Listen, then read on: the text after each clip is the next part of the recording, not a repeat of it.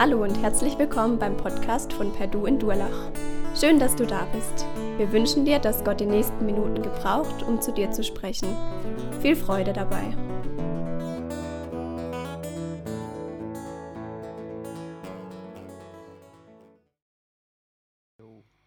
Micha hat schon gesagt, ein vorbildlicher Staatsbürger sein klingt irgendwie komisch, was verbirgt sich dahinter? Äh, Habe ich mich vor so ein paar Wochen auch gefragt. Und da habe ich mich ehrlich gesagt gefragt, oh, warum habe ich denn dem Thema zugesagt? Was soll ich denn dazu sagen? Und äh, warum gerade zu diesem Thema? Weil ehrlich gesagt, ich so den Eindruck, uh, ähm, vielleicht wie vielen so der jüngeren Generation, was er auch nachsagt, irgendwie so, Politik war mir in den letzten Monaten ziemlich egal. Ähm, und dann dachte ich so, oh Kacke, was sage ich denn jetzt? Und ähm, naja, das Gute ist, ich kann euch beruhigen, äh, die Bibel hat was dazu sagen, unser Text hat was zu sagen. Deswegen, ähm, ja, geht mit mir auf die Reise, wir wollen uns den Text anschauen. Und ähm, ich weiß nicht, wo du stehst. Mich hat gerade Corona wieder so ein bisschen wachgerüttelt, weil ich gerade an meinem eigenen Leib merke irgendwie, was unsere Regierung vorgibt, betrifft mich wirklich in meinem Alltag oder kann mich in meinem Alltag betreffen und hat Auswirkungen. Und ich weiß nicht, ob das dir auch so geht, dass du gerade wieder, wenn du aus so einem politischen Schlaf warst, wieder etwas erwachst, ob du gerade besonders verärgert bist über die Regierung, ob du immer noch so eingeschläfert bist und denkst, okay, jetzt reichen mir die Nachrichten aus, schalte ich, schalte ich gar nicht mehr ein oder wo du gerade stehst. Ähm, ich will ja, dich herausfordern, heute einfach ähm, dich auf den Text einzulassen und äh, einfach die Bibel zu dir sprechen zu lassen. Ähm, wir wollen den, äh, das, den Text in drei Punkten anschauen. Mein erster Punkt wird sein Himmelsbürger äh, nach Vers 11. Dann eben, was es denn heißt, ein vorbildlicher Staatsbürger zu sein, was der Text dazu sagt. Und dann der dritte Punkt, ähm, freie Diener Gottes. Kommen wir zu Vers 11. Da schreibt Petrus, äh, liebe Freunde, und bevor wir weiter reingehen, will ich euch kurz noch mal abholen, wer sind denn diese Freude, an die Petrus schreibt? Es sind äh, Christen in Kleinasien, der heutigen Türkei. Und äh, die Zeit war so 60, 64 vor Christus. Und ähm, da war es so, dass die Christen so ein bisschen verleumdet wurden, dass ähm, so eine leichte Ausgrenzung stattgefunden hatte. Wir lesen ja auch schon bei Jesus teilweise, wo, wurde so versucht, Jesus zu diskreditieren und zu sagen, ja, du bist ja nur ein Aufrührer und wurde so versucht, die Christen niederzumachen als so einen politischen Aufstand. Und das ist noch so ein bisschen die Zeit und je nach äh, Kommentar äh, heißt es auch, dass es schon in die Anführungszeit reingeht, wo in der Nähe eine starke Christenverfolgung gestartet hat. Also das ist so ungefähr äh, das Setting, ähm, was diese Freunde hier vorfinden. Und wenn wir diesen Vers dann weiter anschauen, da nennt er sie äh, nicht nur Freunde, sondern auch Gäste und Fremde in dieser Welt. Ähm, und da habe ich mich gefragt, was heißt es denn, ein Gast und Fremder zu sein? Ähm, und ich würde sagen, es sind zum einen zwei Punkte. Man ist ein Gast und ein Fremder, wenn man da, wo man ist, nicht zu Hause ist, ähm, wenn das nicht die richtige Heimat ist. Und das zweite auch, wenn man sich temporär an einem Ort befindet, also wenn es, wenn es äh, zeitlich begrenzt ist. Ähm, dann die Frage, okay, wenn er ihnen sagt, die Welt ist nicht ihr Zuhause, sie sind da Gäste und Fremde, wo gehören sie hin, wo gehören auch wir hin? Ähm, und da finde ich es cool, wenn wir in die Bibel schauen, äh, da kriegen wir an anderen Stellen nämlich auch noch was dazu gesagt, wo das näher ausgeführt wird, was sich hinter diesen Gästen und Fremden verbirgt. Und zwar ähm, steht nämlich in Philippa wir dagegen haben unsere Heimat im Himmel. Und an einer anderen Stelle heißt es, denn hier auf der Erde gibt es keinen Ort, der wirklich unsere Heimat wäre und wo wir für immer bleiben könnten. Unsere ganze Sehnsucht gilt jener zukünftigen Stadt, zu der wir unterwegs sind. In der Bibel wird äh, von dem Himmel auch oft als das zukünftige Jerusalem gesprochen, ähm, deswegen diese zukünftige Stadt. Und äh, Jesus sagt in Johannes, dass er ähm, im Himmel Wohnungen für uns bereitet hat. Das heißt, ähm, wir sind Himmelsbürger in erster Linie. Hier auf der Welt sind wir Gäste und Fremde, weil unsere Heimat im Himmel ist. Und ich glaube, das ist ein Schlüssel, um den Text zu verstehen, dass unsere Heimat im Himmel ist und dass wir den Text deswegen mit so einer Himmelsbürgerbrille ähm, lesen sollten. Was heißt es denn, als Gast und Fremder aus der Welt zu leben und eigentlich ein Himmelsbürger zu sein? Ähm, stellt euch eure Traumvilla vor, hier links. Ihr habt die fetteste Villa, die ihr euch vorstellen könnt. Äh, ihr habt vielleicht einen Raum, wo ihr einfach nur zocken könnt, wo ihr alle Konsolen habt, wo, wo ihr alle Spiele habt, von denen ihr träumt.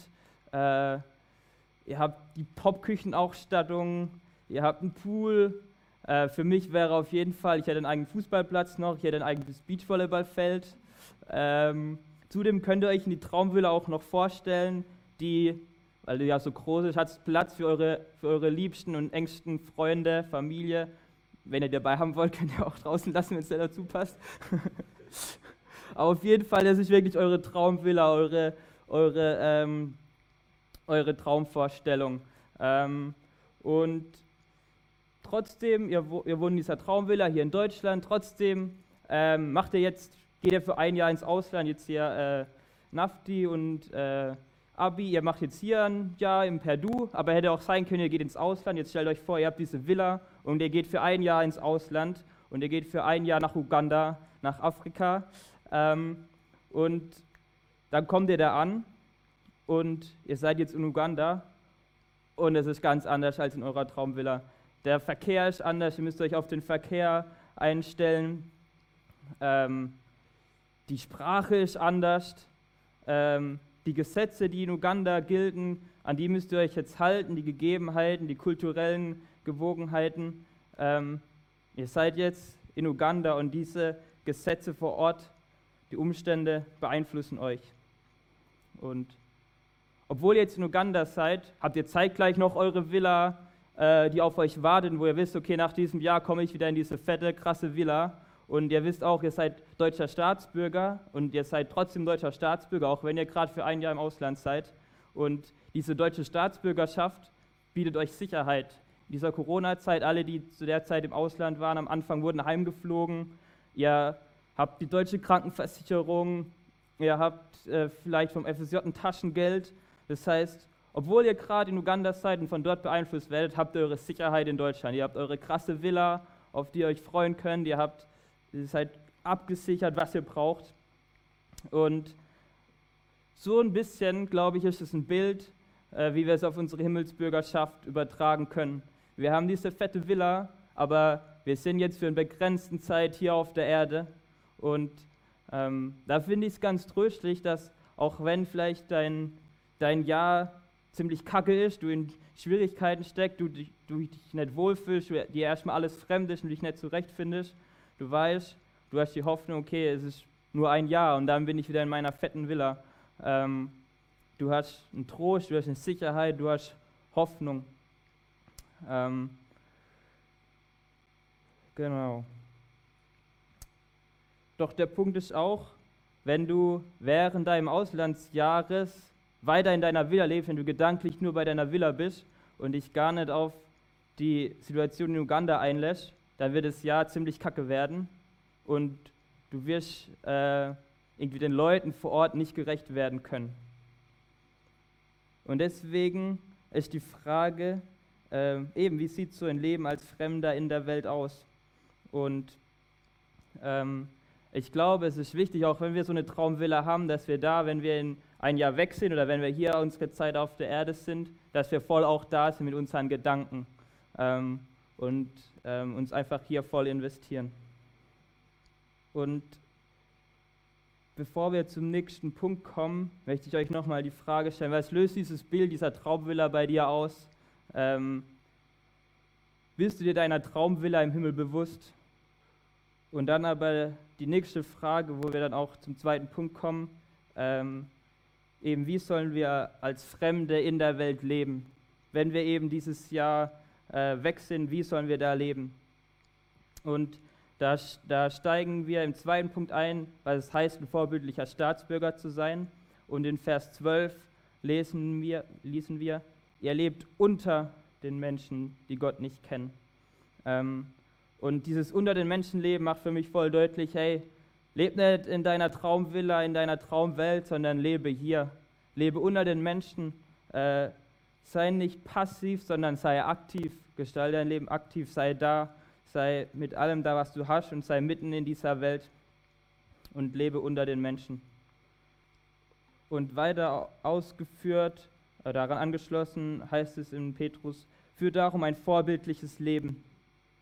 Sie mögen euch zwar verleumden und als Übeltäter hinstellen, doch wenn sie all das Gute sehen, das ihr tut, lassen sie sich vielleicht eines Besseren belehren und werden das dann zur Ehre Gottes auch anerkennen, wenn er am Tag des Gerichts Rechenschaft von ihnen fordert. Und dann so dieses, dieses vorbildliche Leben ist wie so, wie so eine Klammer, würde ich sagen, in, in Vers 12 am Anfang und dann geht es ein bisschen weiter und in Vers 15 kommt es nochmal, wo dieses vorbildliche Leben nochmal näher beschrieben wird, wo es heißt, denn Gott will, dass ihr durch ein vorbildliches Verhalten das törichte Gerede derer zum Verstummen bringt, die euch aus Unwissenheit verleumden. Und was ich euch sagen möchte, ähnlich, wenn ich als Weißer, ich hatte meinen Bruder in Uganda besucht, ähm, da in Uganda bin ich aufgefallen als ein Weißer. Äh, die Leute haben mich sofort gesehen, es war Musungu, Musungu. Ähm, und deswegen, wenn wir im Ausland sind, auch als Deutsche, wir sind Repräsentanten von Deutschland. So wie wir uns verhalten, ähm, so ein Bild bekommen die Leute vor Ort, wie es wohl in Deutschland zugehen wird oder was wir in Deutschland ähm, für Werte haben. Und so genau bist du ein Repräsentant. Du bist ein Repräsentant, äh, ja, wie man sich als Himmelsbürger ähm, äh, gibt. Und deswegen, ähm, dein Verhalten hat Macht. Wie du dich verhältst, wird wahrgenommen in deinem Umfeld, entweder zum Negativen oder auch zum Positiven.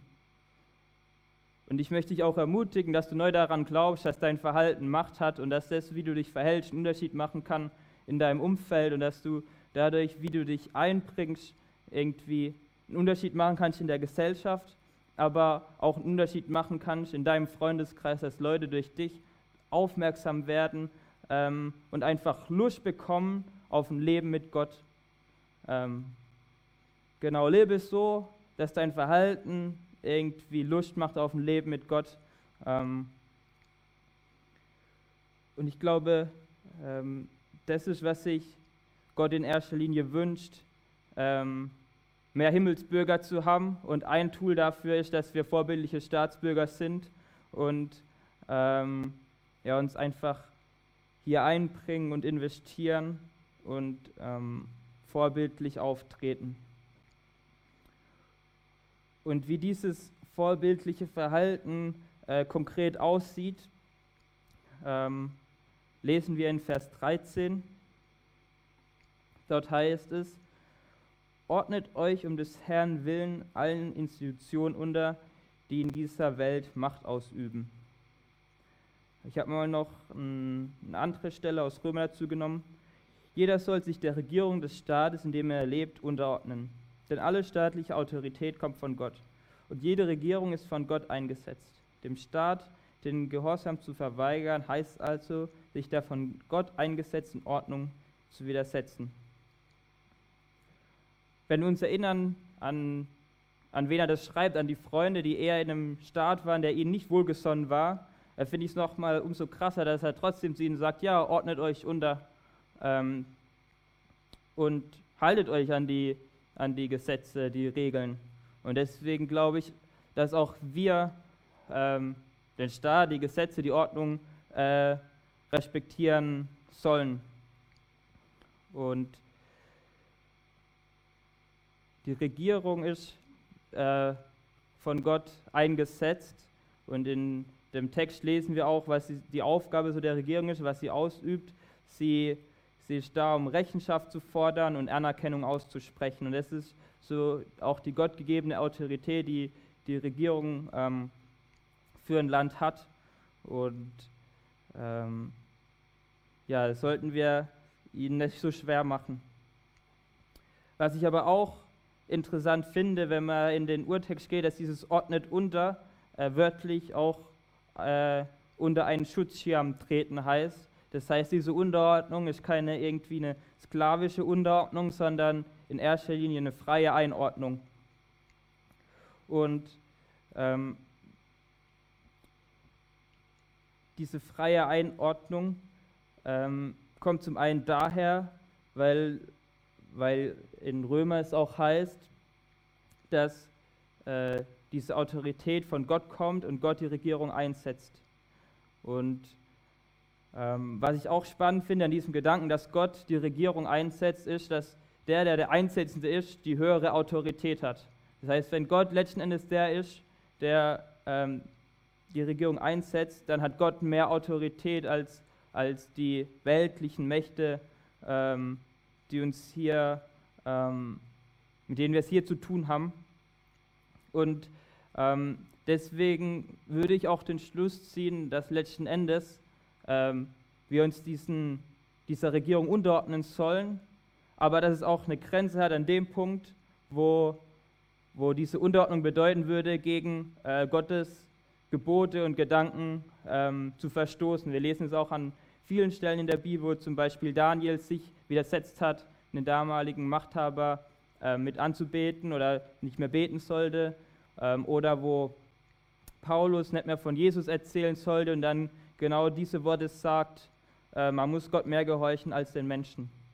Und das ist, glaube ich, die, die einzelne, einzige Grenze, wo wir aufstehen sollten und wo, wir, wo es deswegen, glaube ich, auch ratsam ist, so die Himmelsbürgergesetze zu kennen, was so, was so Gott als Richtlinie uns mitgibt und wo wir auch sensibel werden sollten, wenn vielleicht die Regierung irgendwie da Sachen verdreht und verwirrt, verwirrt ist, wo wir auch, glaube ich, den Mut haben dürfen, dafür unsere Überzeugung einzutreten. Im Folgenden will ich nochmal äh, weiter darauf eingehen, was es konkret heißt, ein, Vor ein vorbildliches Verhalten zu haben oder ein vorbildlicher Staatsbürger zu sein, anhand des Textes, aber auch anhand von anderen Bibelstellen.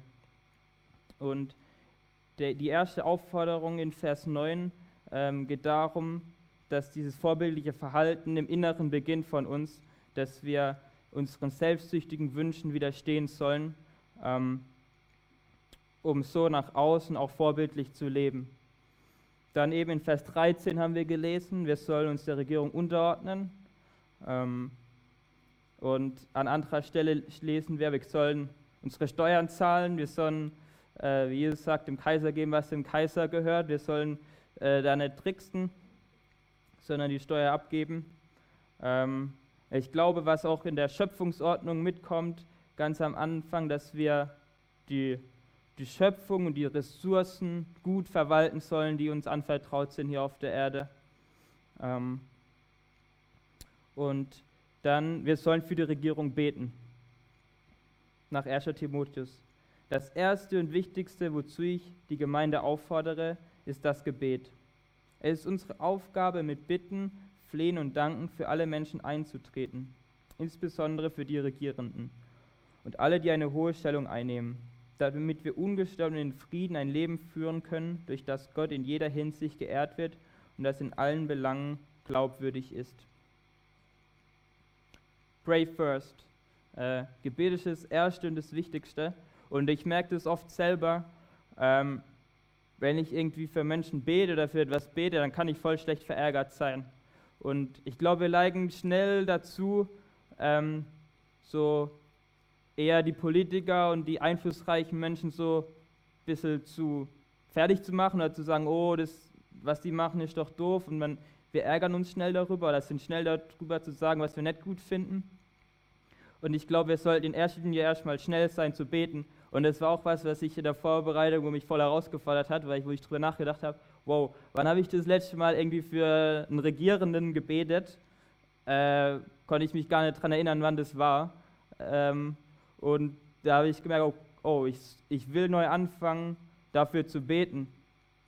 Und einfach diese Entscheidungen, die wir gerade in Corona-Zeiten sehen, viele Auswirkungen haben, ähm, einfach ein Gebet zu begleiten und für die Regierenden einzustehen und sie im Gebet zu unterstützen.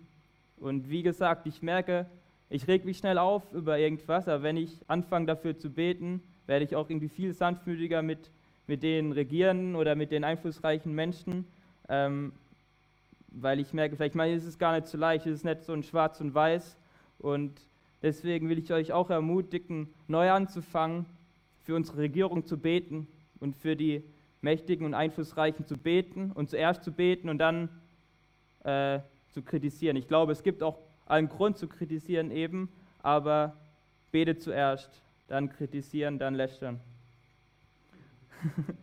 Wenn es angefacht ist. und diesen Grundspirit oder den einen starken Grundspirit, ein Grundprinzip finde ich äh, in Jeremia 29, wo es heißt, suche das Wohl der Stadt, in die ich euch weggeführt habe, und betet für sie zum Herrn, denn in ihrem Wohl liegt euer Wohl.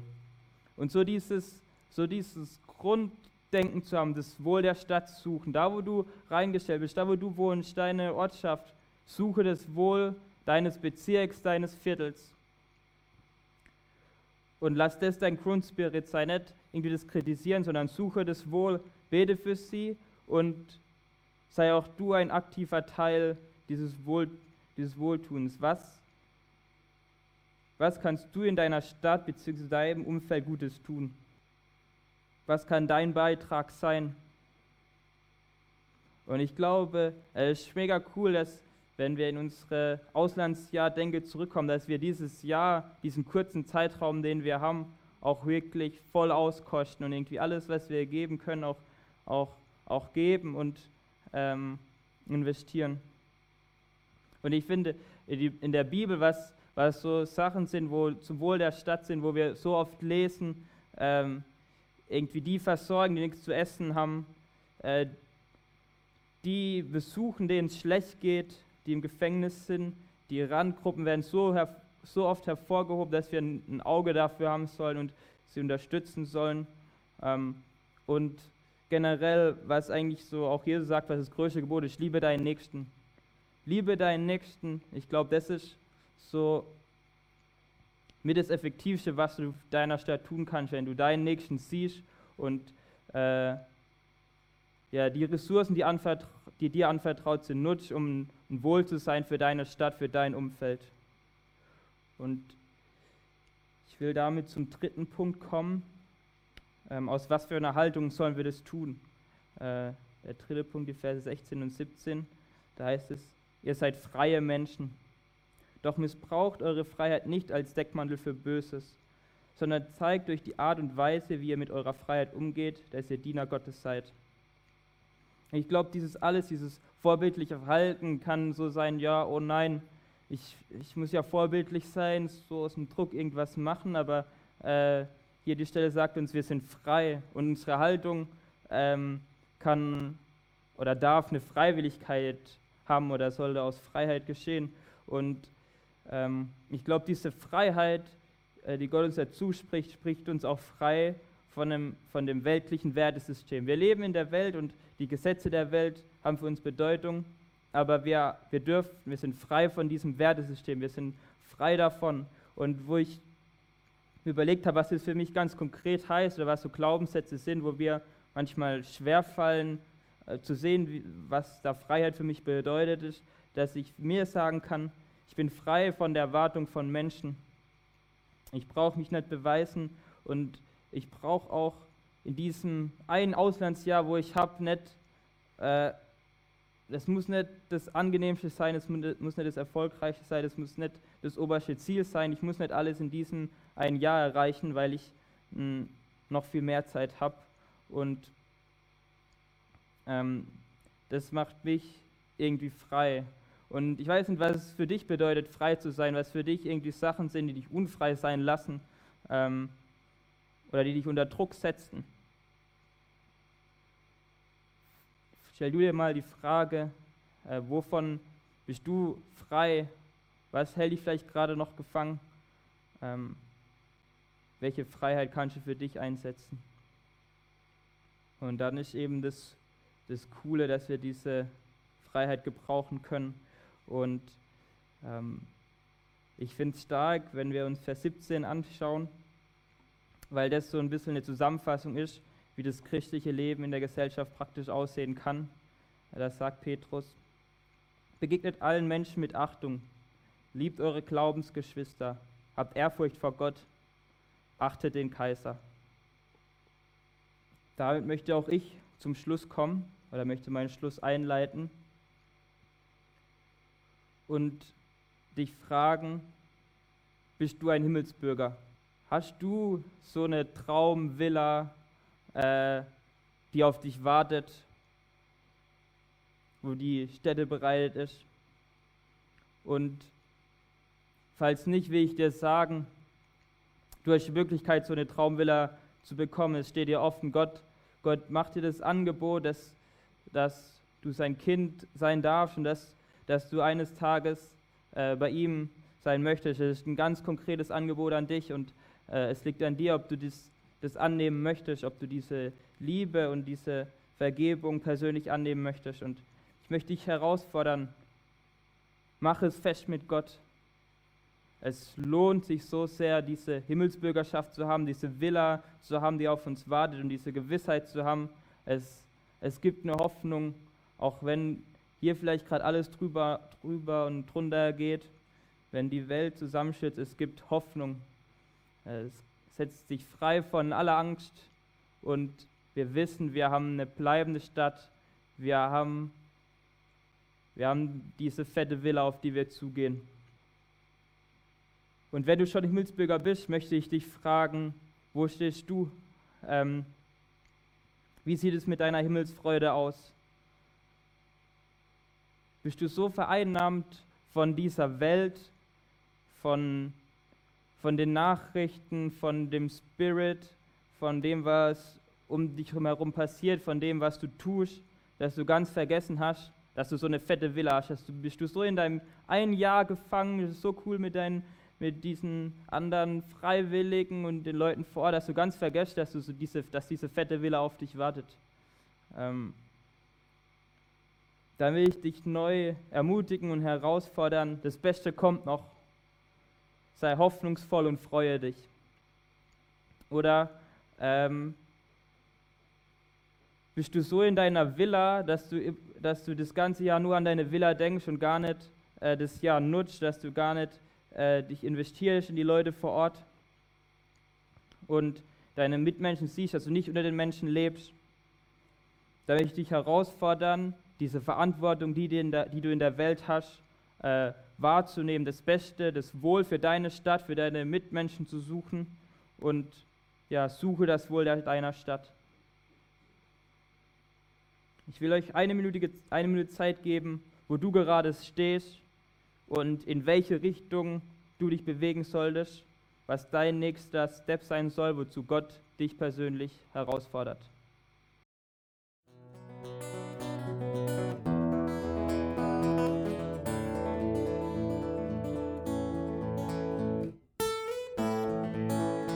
Wir hoffen, der Podcast hat dir weitergeholfen. Falls du noch Fragen hast, besuche gerne unsere Homepage unter www.per-du.church. Hier findest du alle wichtigen Infos zur Gemeinde und zum Glauben. Tschüss und bis zum nächsten Mal.